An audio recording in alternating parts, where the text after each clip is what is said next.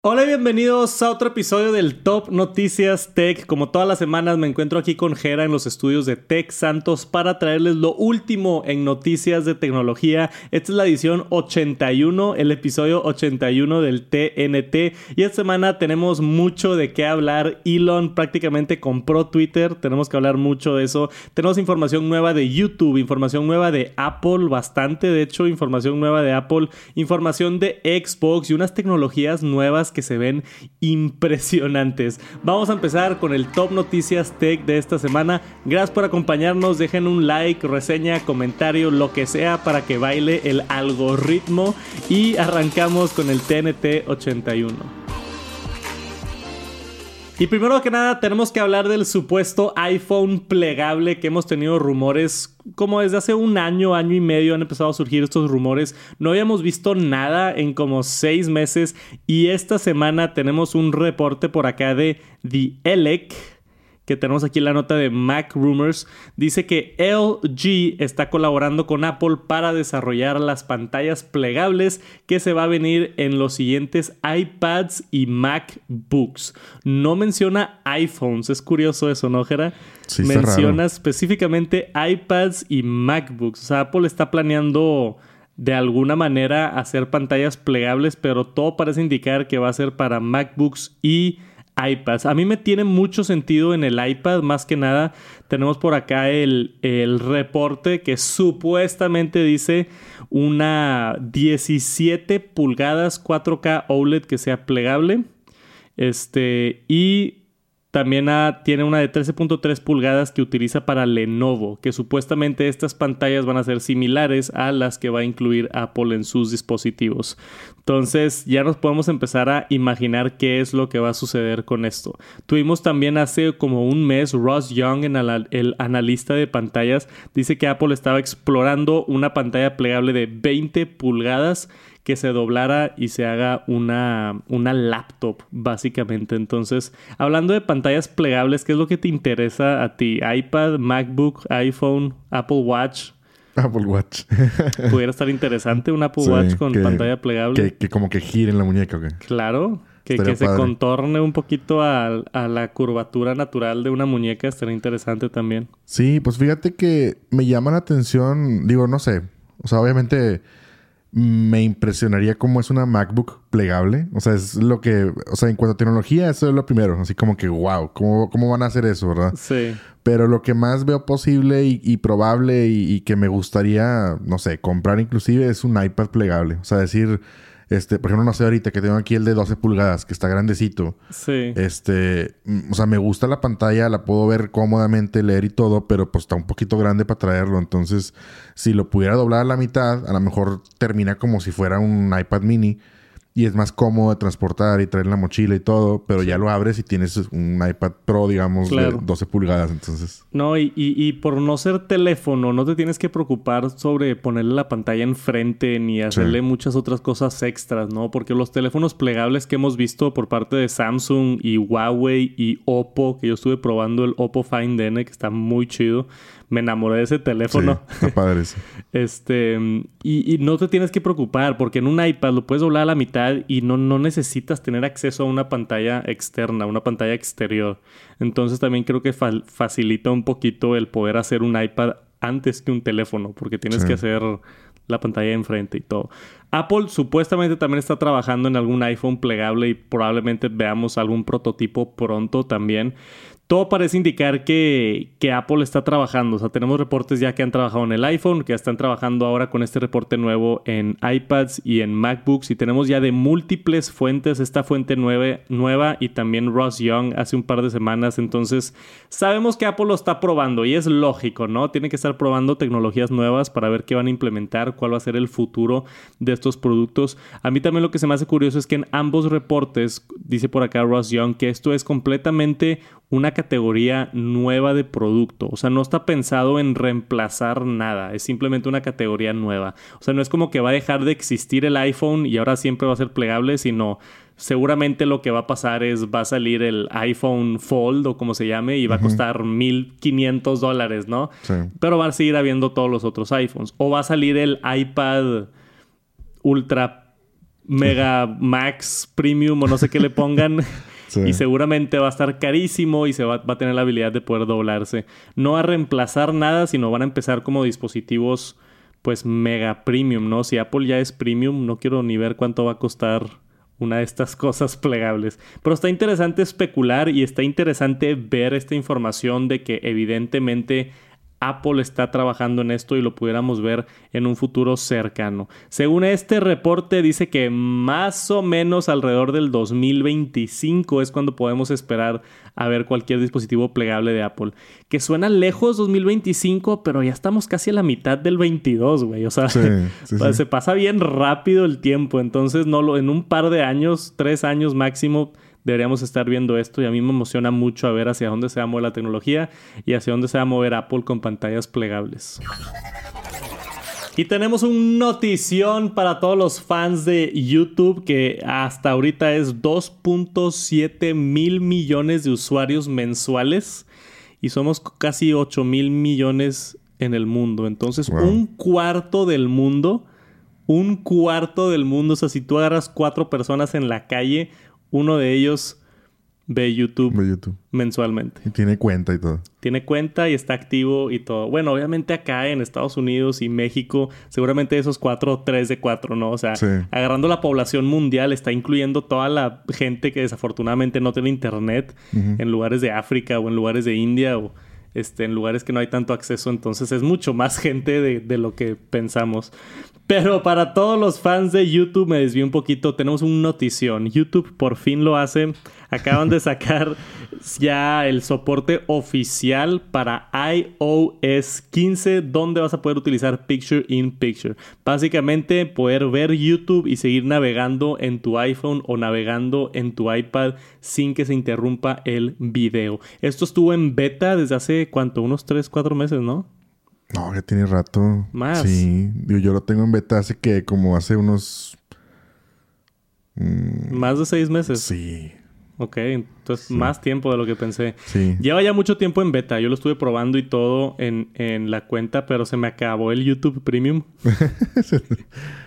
no se me acabó. Se me... Como cambié la tarjeta de crédito. Sí, se bloqueó. Se bloqueó y hay varios servicios que todavía no entro a actualizar la tarjeta de crédito y YouTube es uno de ellos.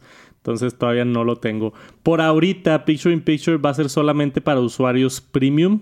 Tenemos acá el, el post oficial. Simplemente le das swipe up desde el inicio y ya, estás dentro de Picture in Picture.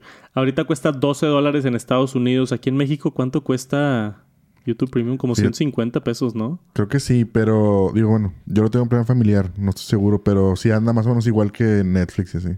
Sí. Y ahorita dice YouTube que va a ser solamente para los usuarios premium, pero que eventualmente lo quieren traer a todas las personas, o sea, a todo YouTube. Entonces estuvo en beta, ahorita oficialmente está fuera de beta, ya está activado para todos los usuarios premium y esperemos eventualmente que se publique para todos los usuarios de YouTube, no nada más para los premium.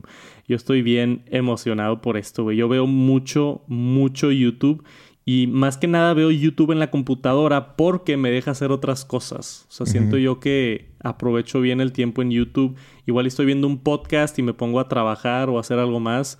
O estoy, no sé, investigando algo para cosas nuevas de un video de iPhone o algo. Y puedo escribir notas mientras veo el video. Entonces, siento que veo más YouTube en la computadora por tener esa habilidad de hacer el multitask que antes, bueno, o recientemente no se podía en iPhone y iPad y qué bueno que ya se puede. Entonces, si tienen YouTube Premium, pruébenlo, debería ya estar funcionando Picture in Picture. Y si no te tienes que meter a los ajustes o ya no, para lo de beta y eso. Por supuesto, en teoría ya no. En teoría no, porque pues ya está, ya está fuera, pero sí, ya lo deben tener activado. Ya debe estar. Muy buenas noticias. YouTube por fin lo hace. Se va a llamar el clip, ¿verdad? sí. No, la neta sí, güey. Por fin lo hicieron. Qué bueno. Porque todas las otras aplicaciones ya lo tenían. Twitch más que nada. Sí, no o sea, una de las razones por las que me gustaba streamear en Twitch antes era porque tenía ese picture in picture que te salías de Twitch y se quedaba la ventanita. Sí, no, es que es bien básico. yo lo uso mucho. Eh, bueno, en Twitch me pasa mucho de repente que estoy viendo a alguien o te estoy viendo a ti o así, y pues ahí lo tengo y estoy chateando con alguien más. Pero en YouTube, sobre todo, me pasa de que estoy viendo un video fíjate que irónicamente veo más YouTube en el celular que en el iPad.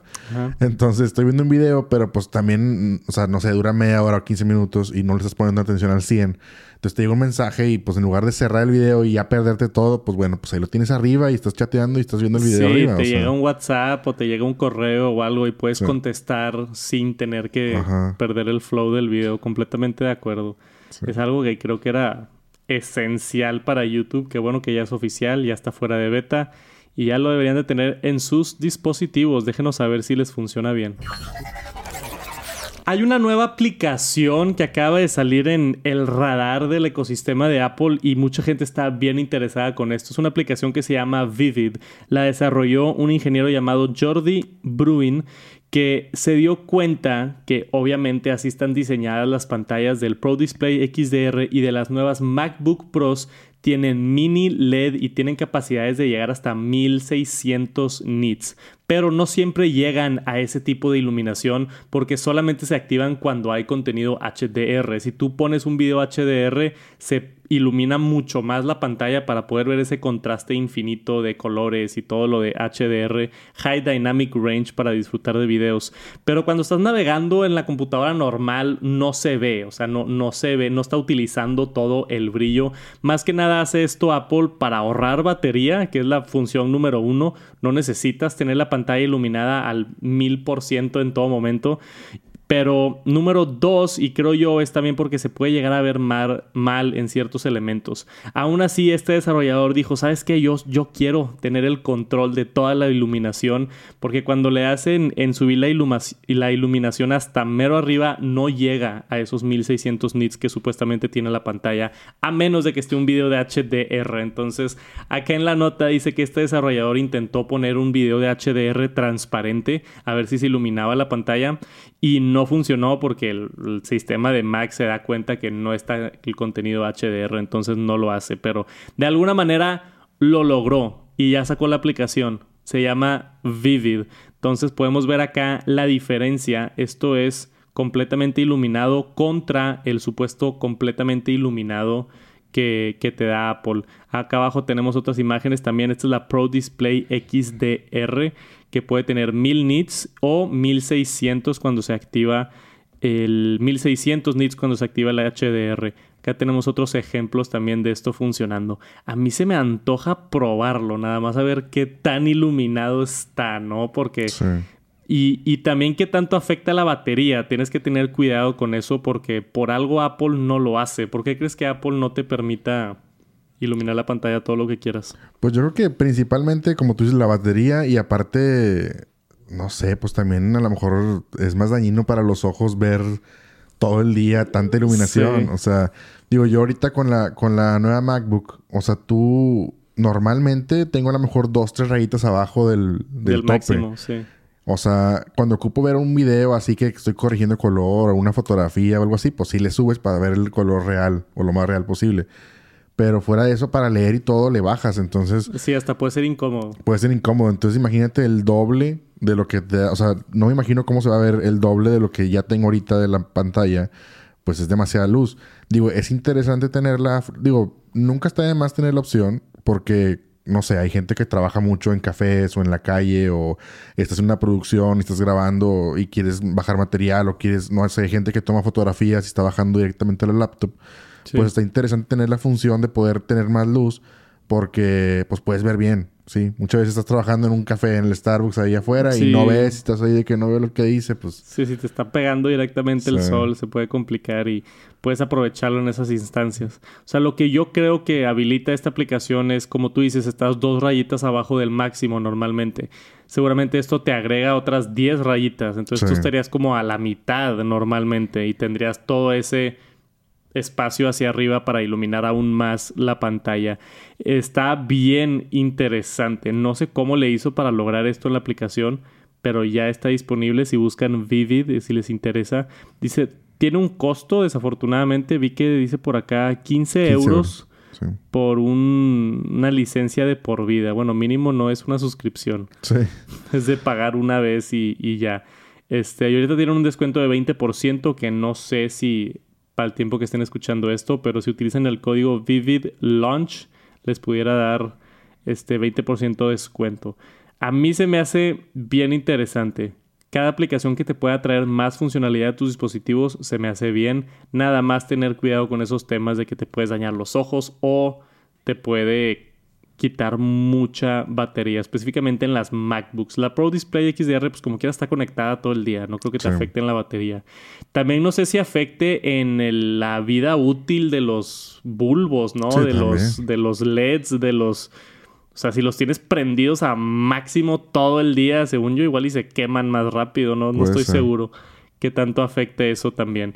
Yo no he visto la necesidad de iluminar más la pantalla. Creo que está más que suficiente la, la MacBook que yo utilizo, pero tener más opciones siempre es bueno. Entonces ya está disponible Vivid. Si les interesa, ya lo pueden buscar. Y esta semana Epic Games anunció una nueva aplicación para iPhone que utiliza la cámara para hacer escaneos en 3D y se ve impresionante. La aplicación se llama Reality Scan que cualquier usuario con iPhone puede básicamente descargar la aplicación y utilizarla y escanear objetos en la vida real y transformarlos a la vida virtual, ¿no? Similar a lo que hemos visto con otras aplicaciones que utilizan el sensor del LIDAR. No sé si esta aplicación en específico utiliza el sensor del LIDAR o es solamente la cámara. ¿Tú sabes algo de eso o no? Eh, no, fíjate, no, no dice aquí en la info. Nada más dice que pues en 3D, VR, pero no dice... Yo creo que sí, digo, al final pues el sensor es como para capturar también parte de, no sé, a lo mejor algún tipo de algoritmo, algo así de luz y todo. Entonces, sí. Yo creo que indirectamente, pues lo usa. Es como cuando quieres medir un escritorio, una algo, que usas la aplicación de medición. Si lo usas con un teléfono que no tiene el sensor, batallas un poquito. Pero con los que ya traen, luego, luego lo haces. Entonces, digo, yo creo que en algo ha de ayudar. Sí, en algo debe de ayudar. A las versiones que, o la gente que tiene el iPhone Pro, desde el que 11 Pro, creo, tienes LIDAR, LIDAR en el teléfono, si no me equivoco. 12, ¿no? No me acuerdo si el 11 tenía. Creo que es 11. ¿Sí? Sí. No me acuerdo. Vamos a ver quién está en lo correcto y quién Según yo el 12. Según yo el 11 ya tenía el sensor de líder. El 10 ese no, porque tenía la cámara vertical todavía. Es que yo tenía el 11 Pro Max. Entonces se me hace que no tenía... Estaba chiquito las camaritas. Entonces que no tenía. No tenía el sensor. No. Ya me da mucha curiosidad. Búscalo en Google. a ver. 11 Pro Max en la parte de atrás a ver si se ve el sensor de líder. Según yo sí lo tenía. Eh, Reality Capture State of the Art Photogrammic Software para reconstruir objetos y escenas en 3D. Esto más que nada llamó mucho la atención en esta, en esta prensa de, noticias porque es Epic Games. Son los güeyes que hacen Unreal Engine, que muchos de los videojuegos que utilizas corren en Unreal Engine. O sea, hacen mucho por la industria de videojuegos y de 3D y de otras cosas. No solamente hacen Fortnite, como piensa la gente que Epic Games solamente hace Fortnite. Tienen toda una infraestructura impresionante. Y esto es lo último. Pueden buscar si les interesa la aplicación Reality Scan y deberían de poder bajarla de la App Store para su iPhone y probarlo por ustedes mismos. ¿Encontraste la foto del iPhone 11 Pro? No, no viene, viene o sea, vienen las, los, las cámaras y cámaras. ah, entonces fue hasta el 12. Sí. Entonces estaba yo equivocado. Aquí abajo tenemos un video de Reality Scan, esta nueva aplicación. Ahorita está en beta.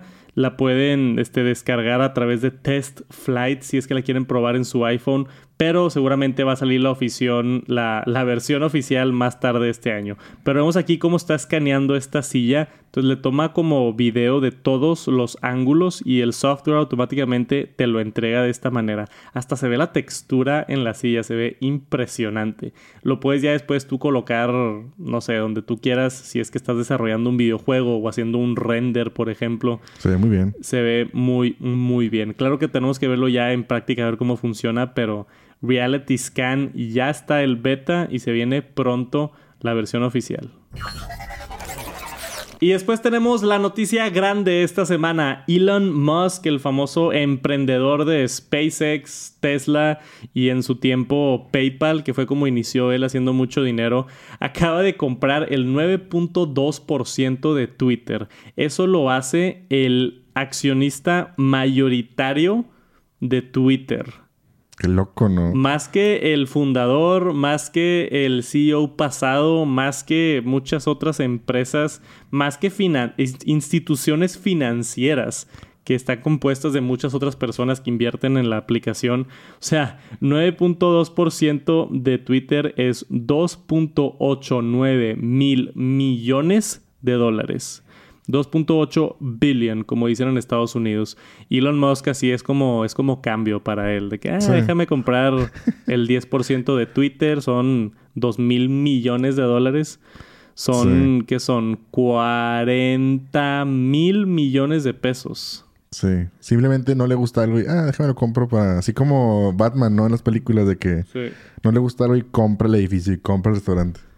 Sí, sí, sí. Está impresionante esto. Y él es famosamente un usuario bastante prolífico de Twitter, lo usa demasiado y siempre está en tweets y siempre se mete en problemas y siempre está haciendo tweets y sube Dogcoin y muchas otras cosas que hemos visto de Elon Musk en Twitter. Y últimamente se ha estado quejando que mucho de Twitter es como el, el centro cultural donde la gente habla y mm, hay mucho, este, se está ¿cómo se dice? Censurando mucha información en Twitter. Entonces él quiere cambiar algo de eso. Entonces estuvo haciendo como diferentes encuestas por allá en, en, Twitter.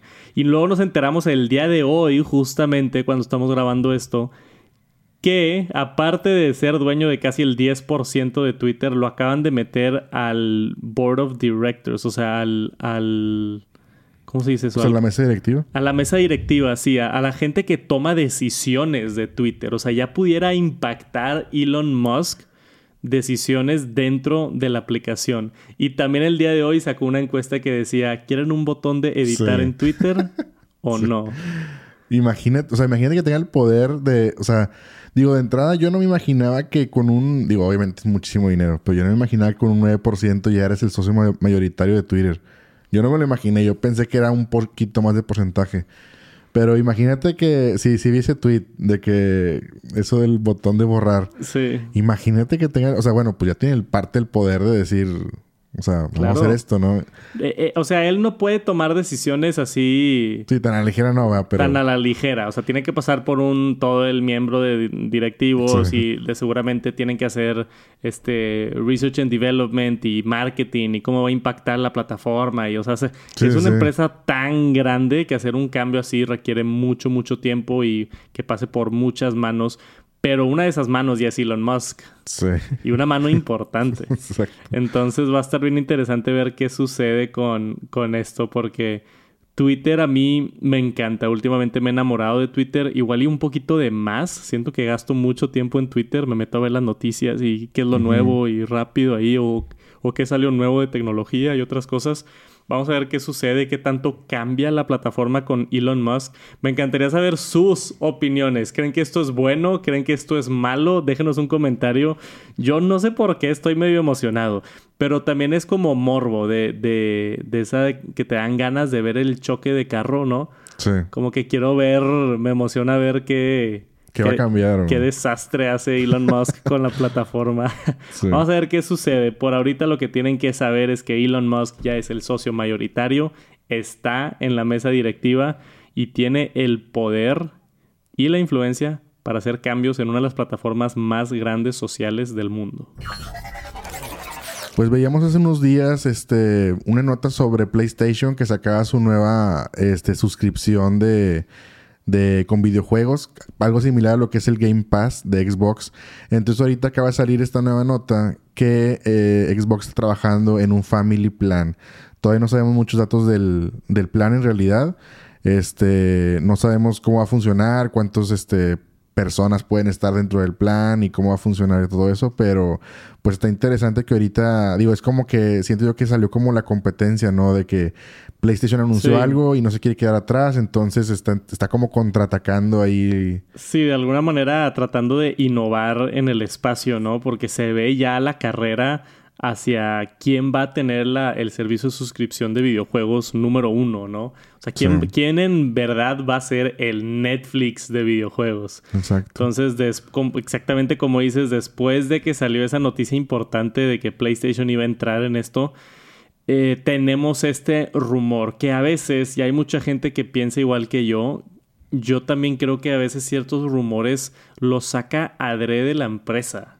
O sea, como igual y es un poquito más teoría conspiracional, pero, pero hay, hay gente que piensa eso y a mí me da la impresión con este tipo de cosas de que, oye, ¿sabes qué? Nosotros estamos trabajando en esto, pero se va a tardar cuatro meses en salir y ahorita está caliente el tema con el anuncio de PlayStation. Entonces, vamos a filtrar así tantita información. Sí, prepárense. Sí, de que, hey, ah, eh, se filtró, ¿no? De que qué pena que se filtró y la madre, pero o sea, de alguna manera le hacen saber a estos medios de, de comunicaciones de tecnología que están trabajando en esto, ¿no? Y de hecho, Engadget, aquí donde estamos leyendo el reporte, dice que hablaron con Microsoft para la confirmación de las noticias y que solamente lo que les dijeron fue siempre estamos viendo la manera de innovar la experiencia con Game Pass y cómo podemos mejorarlo, pero por ahorita no tenemos nada que anunciar. Como lo hace típicamente una empresa cuando le preguntas de que, hey, ¿qué onda con este rumor? Sí, sí, sacan por la tangente y no te dicen nada. La, la respuesta de relaciones públicas, ¿no? La respuesta RP de, ay, este, estamos bien enfocados en los usuarios, pero ahorita no tenemos nada que demostrar. Sí, no, y como quiera, quieras o no que pueden sentir ahí, o sea, que como quien dice, la raza que a lo mejor siempre ha querido estar en, PlayStation, pero no se iba por el Game Pass, pues a lo mejor ahorita con el anuncio de PlayStation, de la suscripción, pues a lo mejor es como que, ah, bueno, déjame regreso a PlayStation. Entonces acá con, con, el, con este rumorcito del Family Plan, pues a lo mejor es como que, ah, oye, pero no, es que está interesante porque lo vas a poder compartir con tu familia con tu familia. Sí. Este, y entonces pues ya te suena interesante y quédate ahí, ¿no? sí, sí, sí, exactamente como dices con tu familia. Yo creo que la mayoría de las personas pues te juntas a cuatro compas y pagan la suscripción entre cuatro y ya, ¿no? Digo, en teoría supuestamente es para familiares porque también está, no sé, si yo tengo un Xbox y y hay otro Xbox en la sala o, o, mi hermano tiene su Xbox o algo así, pues como que no está padre pagar diferentes suscripciones dentro de una familia. Entonces se ve bastante bueno y como dices creo que mucha gente lo va a aprovechar. Pero eso es todo por ahorita. Vamos a ver qué sucede. Yo esperaría esto.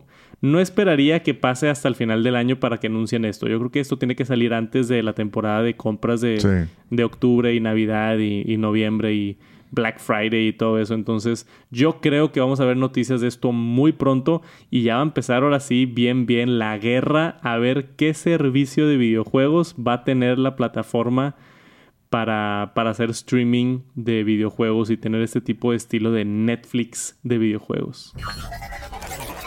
Y tenemos una nota de Apple interesante. Esto sucede de vez en cuando cuando personas le mandan un correo a, Craig Federici o a Tim Cook, de repente contestan su correo.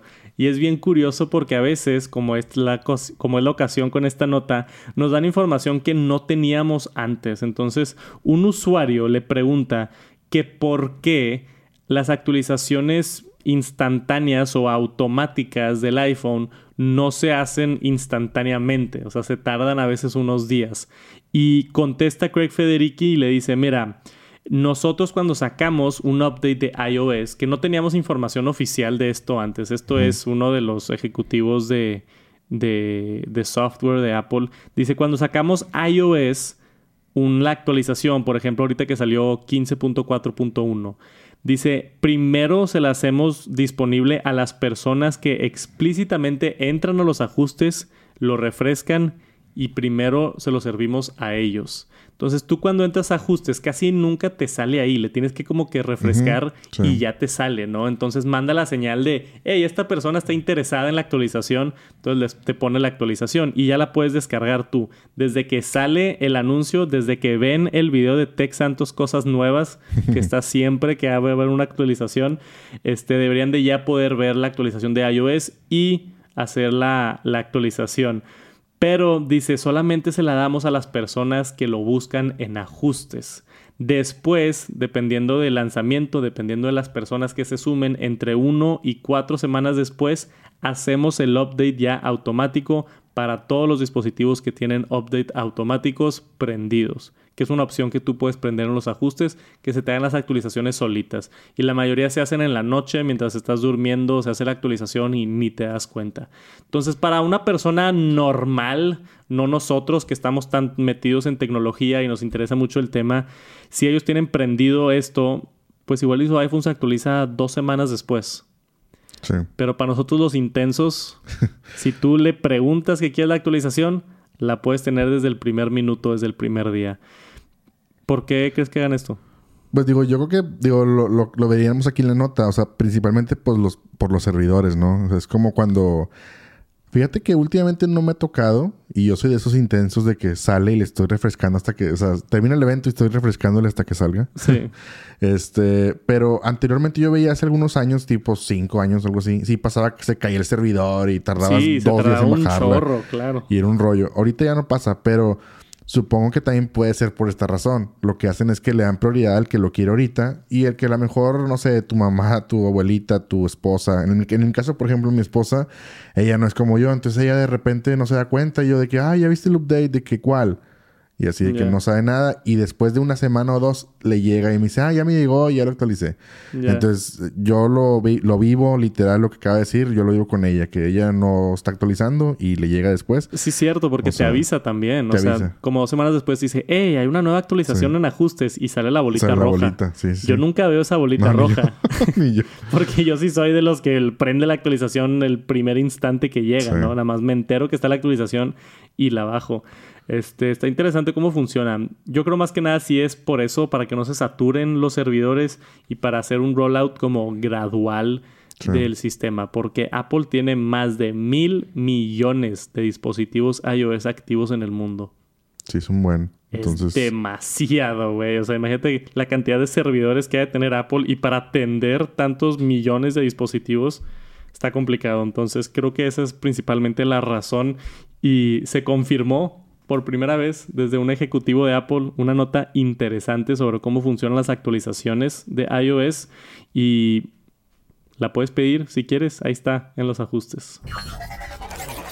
Y otra nota curiosa por parte de Apple, esto Mac Rumors obtuvo un documento interno para centros de servicio autorizados de Apple con nuevas indicaciones que tienen que o pueden denegar el servicio de reparación a un iPhone que esté reportado como robado o como perdido. Esta es de las cosas que seguramente muchas personas van a brincar y decir cómo es posible y, y tengo derechos y puedo arreglar mi teléfono si quiero y todo, pero yo me voy a ir del lado de Apple y decir que esto se me hace bueno. Me encanta esta función. Si yo pierdo mi iPhone, yo puedo dar mi iPhone de baja, prácticamente decir, o sea, qué, coraje si vas a un concierto como en Pal Norte, que fue la semana pasada, y se robaron como 100 teléfonos, como pasa todos los años. Qué coraje saber que alguien se roba tu iPhone y que lo vende por partes, o lo arregla, o le hace algo. Entonces, poder bloquearlo y decir, ¿sabes qué? Ese es mi iPhone, está atado a mi Apple ID. Yo tengo el poder de denegarle el servicio a esa persona.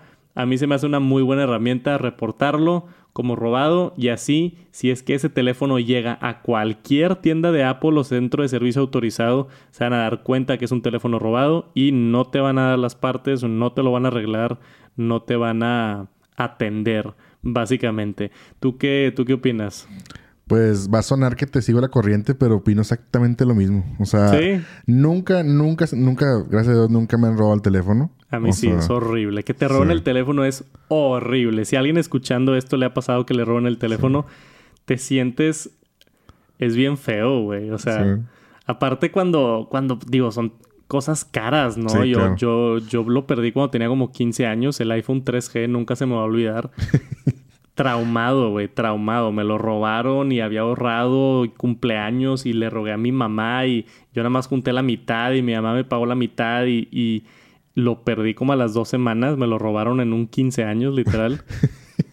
y lloré como loco, güey.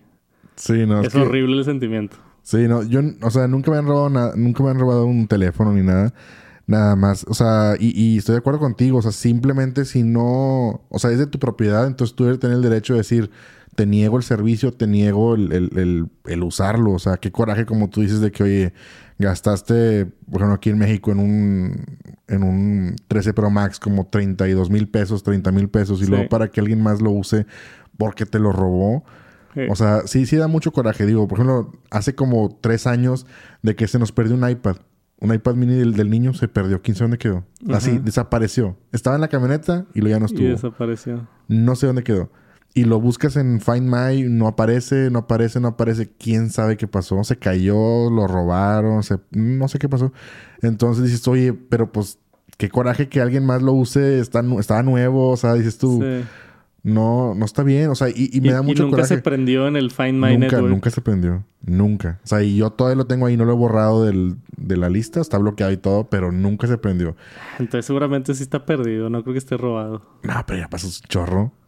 Es que ahí abajo de la camioneta en el tapete así. Pero si se prende y se conecta a internet, te debe de avisar. O sea, debe de salir en el Pero Find pues, My. ¿qué tal si lo desbarataron para piezas? Le quitaron la pantalla.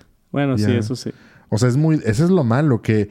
Ponle tú que los servicios autorizados de Apple pues son un poquito más legales y a lo mejor no te despedazan el teléfono. O sea, tú vas a, a, a un lugar autorizado y a lo mejor, oye, quiero cambiar la pantalla. Ah, no, pues sí. Son un poquito más estrictos con eso. Pero vas ahí a, tú sabes, lugares donde te lo desarman. Sí. O sea, ahí sí da un chorro de coraje que, que no sé, como todos esos del de, de, Pal Norte. O sea, vas y los buscas a donde ya sabes dónde hay.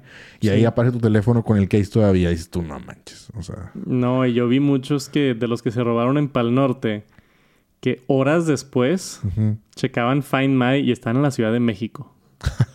o sea, ya estos- Horas después. O sea, estos cuates están tan organizados que se roban los teléfonos de Pan Norte. Yo creo que los trepan en una camioneta y... O en un vuelo, literal, en una Sí. maleta. Y van a la Ciudad de México y allá pues yo creo que los venden por partes o, o no sé qué les hagan. Pero...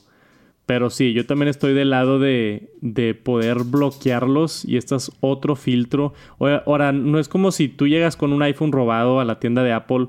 No creo que te puedan no sé, o sea, llamar a la policía o así, como que no, no creo que llegue a ese grado. Pero al menos con este nuevo memo directamente interno de Apple, dice que ahora tienes que denegarle el servicio a cualquier iPhone que esté dado de alta como robado o perdido. Entonces, Sí. al menos es un filtro para la gente que se roba iPhones, ya no van a ir a, a repararlos a centros de servicio autorizados o a pedir partes o a ver qué hacen, ¿no? Porque luego también me imagino que no sé qué tanta lo haga, no, qué tanta gente lo haga, pero tú cuando vas a Apple, pues ellos te pueden comprar el iPhone, ¿no? Sí. Entonces igual y tú te robas, te encuentras un iPhone 8 tirado y vas y lo canjeas por 200 dólares y te compras algo más. Entonces eso también es otro filtro para, para evitar, evitar Sí. eso. No, y aparte, digo, lo veíamos hace, que será unas semanas, que veíamos también el tema de que, sí, que, al re- que no podías reemplazar pantallas y, y accesorios del, Sí. del iPhone, ¿no? Y también había ahí una disyuntiva si era bueno o malo. Y yo decía, pues qué bueno que no te dejen reemplazar la pantalla. Si, si es pirata, que no te la pongan. Sí. O sea, entonces digo, pues... O sea, yo creo que está, está bien. Yo creo que entre más medidas de seguridad haya para que... Evitar que te roben el teléfono, o sea, adrede. Una cosa es que se te pierde, se te cae y pues bueno, por menso. Sí, sí, y alguien claro. lo encontró y bueno, pero pues, o sea, te lo puede regresar, ¿verdad? Pero alguien que te lo robe con la hazaña de, ah, es que, no sé, quiero la pantalla del nuevo iPhone y, o sea, te roban, la, te roban el teléfono para cambiar la pantalla, pues no, no está chido. Sí, pues por eso mismo yo creo que también era parte del de que ya lo quitó Apple, que la pantalla estaba atada por software al iPhone. Entonces tú no le podías quitar una pantalla a un teléfono y ponérsela a otro teléfono porque te bloqueaba. Tengo entendido que quitaron eso. Entonces ya sí se puede, pero es que también eso hay, hay- es una línea muy delgada. O sea, si yo rompo mi pantalla del iPhone, puedo ir con Apple a que me la arreglen por 6 mil pesos o me la puede agregar, arreglar Juanito en la tienda de la esquina por mil pesos.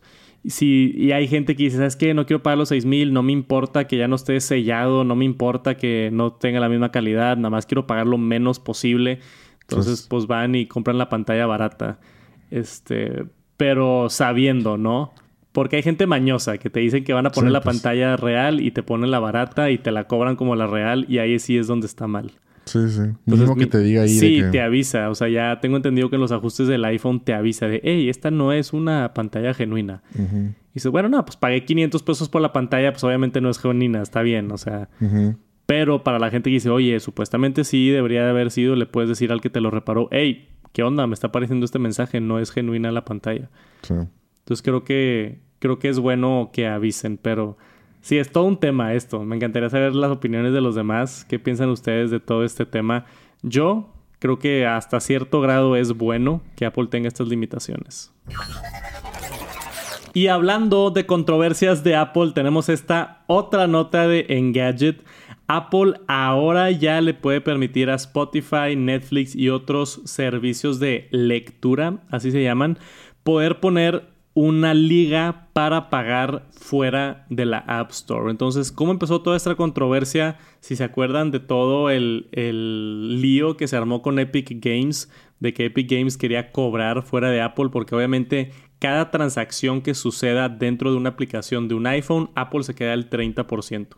Si tú te suscribes a Netflix dentro del iPhone, Apple se queda al 30%. Entonces, aplicaciones como Netflix y Spotify lo que hacen es, tú entras y te dice, necesitas eh, registrarte en nuestra página web, pero no ponen la liga. Te dicen así como que si quieres pagar, ve a spotify.com. Pero ni siquiera pones spotify.com, de que si quieres pagar necesitas ya tener cuenta registrada. O sea, buscaban la manera de, de poner las palabras para estar dentro de los términos y condiciones de Apple sin que sin que estén rompiendo las reglas de mandar a otra gente a pagar en otro lado. Entonces Apple ya lo permitió después de, de, pelearse con la corte. Tuvieron un settlement con el Japan Fair Trade Commission que ya les permite a aplicaciones poner ligas. No significa que pueden pagar dentro de la aplicación. Pueden poner ligas para pagar en otro sitio. Entonces ahora Spotify supuestamente va a decir de que, hey, ¿quieres ser miembro de Spotify? Paga aquí. Va a haber una liga, tú le picas y te va a mandar a spotify.com a que hagas el pago. Todavía no llegamos al punto donde tú puedas como que pagar dentro de la aplicación sin que Apple se quede la comisión, que a mí se me hace bien, es el ecosistema de Apple y ellos pueden cobrar lo que quieran, pero está bueno también que tienen ya esta opción de, de poner link pero es solamente para Reader Apps. ¿Qué significa eso? O sea, Reader Apps a mí me da a entender que es aplicaciones de consumo de contenido. O sea, con las que no interactúas mucho. Sí, me sí, exacto. Como que, no sé, me imagino... O sea, que, que, sí, exacto, como tipo Spotify. O sea, todas las que consumes contenido que no está ahí. O sea, no como un juego, digamos. Ajá, no como un juego, no como quizá una aplicación que te ayuda con la optimización de tu tiempo o algo así. Exacto. O sea, esas no. Tiene que ser una aplicación de... Como de streaming. O sea, que streame algo, ¿no? O sea, tipo audio, video, lo que sea, notas, no sé. Sí, sí, sí. Entonces, qué bueno que ya pasó. A mí esto se me hace excelente. También, digo, estuvimos viendo todo el tema de Apple el año pasado que sucedió esto. Le bajaron el corte a ciertas personas de 30 a 15%. Tienen un programa de si eres una aplicación nueva y creo que si haces menos de un millón de dólares al año, te quitan cierto porcentaje de lo que el de la comisión. o sea, le, han estado echando muchas ganas porque ha habido mucha controversia alrededor de este tema. Y este es otro paso hacia adelante para abrir un poquito la plataforma de Apple. Y siempre al final del Top Noticias Tech nos gusta incluir alguna noticia de tecnología nueva, completamente nueva. No algo nuevo de Microsoft o de Apple o de Netflix o de WhatsApp, sino una tecnología que no hemos visto antes. Y Jera me mandó esta nota y yo me quedé impactado con esto. Lo están llamando el Magnetic Slime Robot. ¿Qué es eso? Básicamente una... ¿Cómo se dice slime en español? No sé, pero es un Venom. Es un Venom, básicamente que utiliza imanes y tiene cierta inteligencia para recibir código y moverse como lo es un robot, ¿no? Entonces, la, la, mejor manera es que lo vean. Aquí tenemos un video de cómo funciona esto. Es básicamente una masa de... Una masa líquida. Un Venom, prácticamente. Yo, creo que todos conocen slime. Alguna vez han usado un slime y lo han visto, pero bueno, ahí ven el video para ver qué.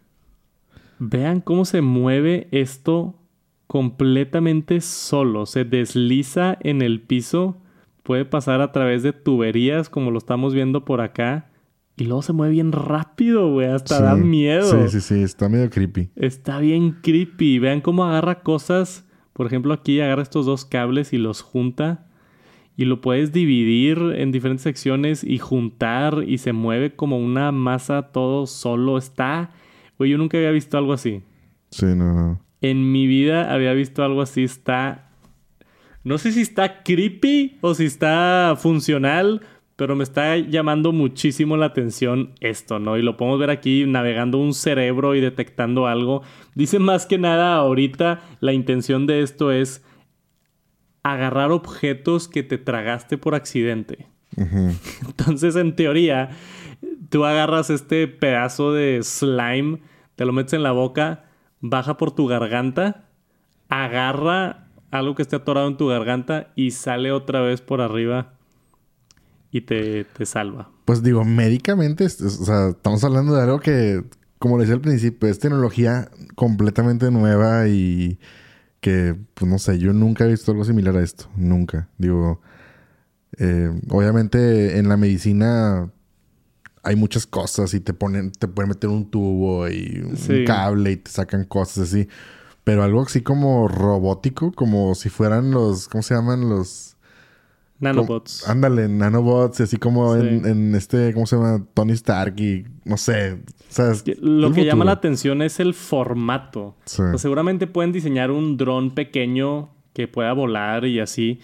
Pero pues no va a entrar un dron a tu garganta. Sí, sí. No va a entrar un pedazo de metal rígido a tu garganta o a, tuberías o otras cosas. Entonces, el hecho de que sea un robot más orgánico, así suave, moldeable, líquido, está bien, bien extraño.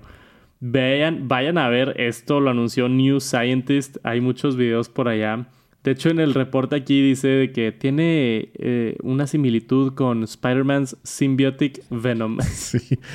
o sea, no somos los únicos que pensamos que esto se ve como Venom.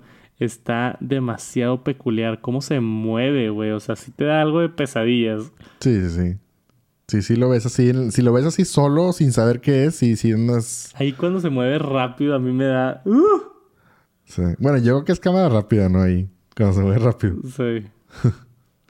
Está increíble. Supuestamente el slime está hecho de polyvinyl alcohol. Este, básicamente un tipo de plástico, creo. Un polymer. Bórax y neodymium con partículas de imanes. No soy científico, no tengo idea que es nada de eso. Sí, no. Pero es básicamente una masa líquida magnética que de alguna manera recibe una señal. No sé cómo le hacen para que reciba una señal. Sí, no sé. Yo, yo me imaginaría que es como, no sé, como cuando pones de que un imán y luego está un papel y luego un imán y como que lo jalas, ¿no? Yo imaginaría algo así, pero no sé si es el caso. Pues es que se supone que es un robot. Sí, sí. Pero dice aquí, de, dependiendo de qué tan líquido o qué tan sólido sea, lo puedes controlar utilizando imanes externos. Ahí está. Este, de momento no hay robótica dentro del slime, pero lo puedes manejar como un robot. Y el ultimate goal es poder hacerlo con robótica adentro. Ok, entonces tienes razón. Ahorita no tiene robótica adentro. O sea, no tiene microprocesadores recibiendo señales, sino lo guías con otro imán. Pero la idea es que eventualmente puedan hacerlo que, pueda operar como un robot por sí solo, ¿no? Que, no, que nadie lo tenga que manejar con otro imán. Está bien loco, espero, espero les haya gustado ver algo nuevo de tecnología, está impresionante. Si les interesa, simplemente busquen Magnetic Slime Robot y se lo deben de topar por ahí en el internet.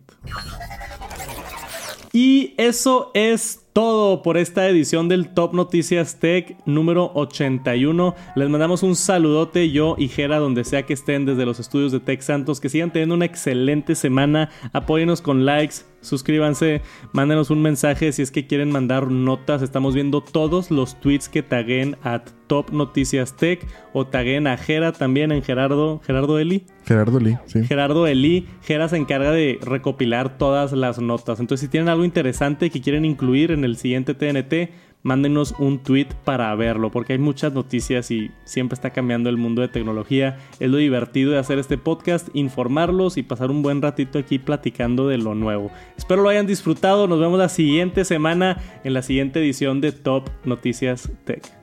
Peace.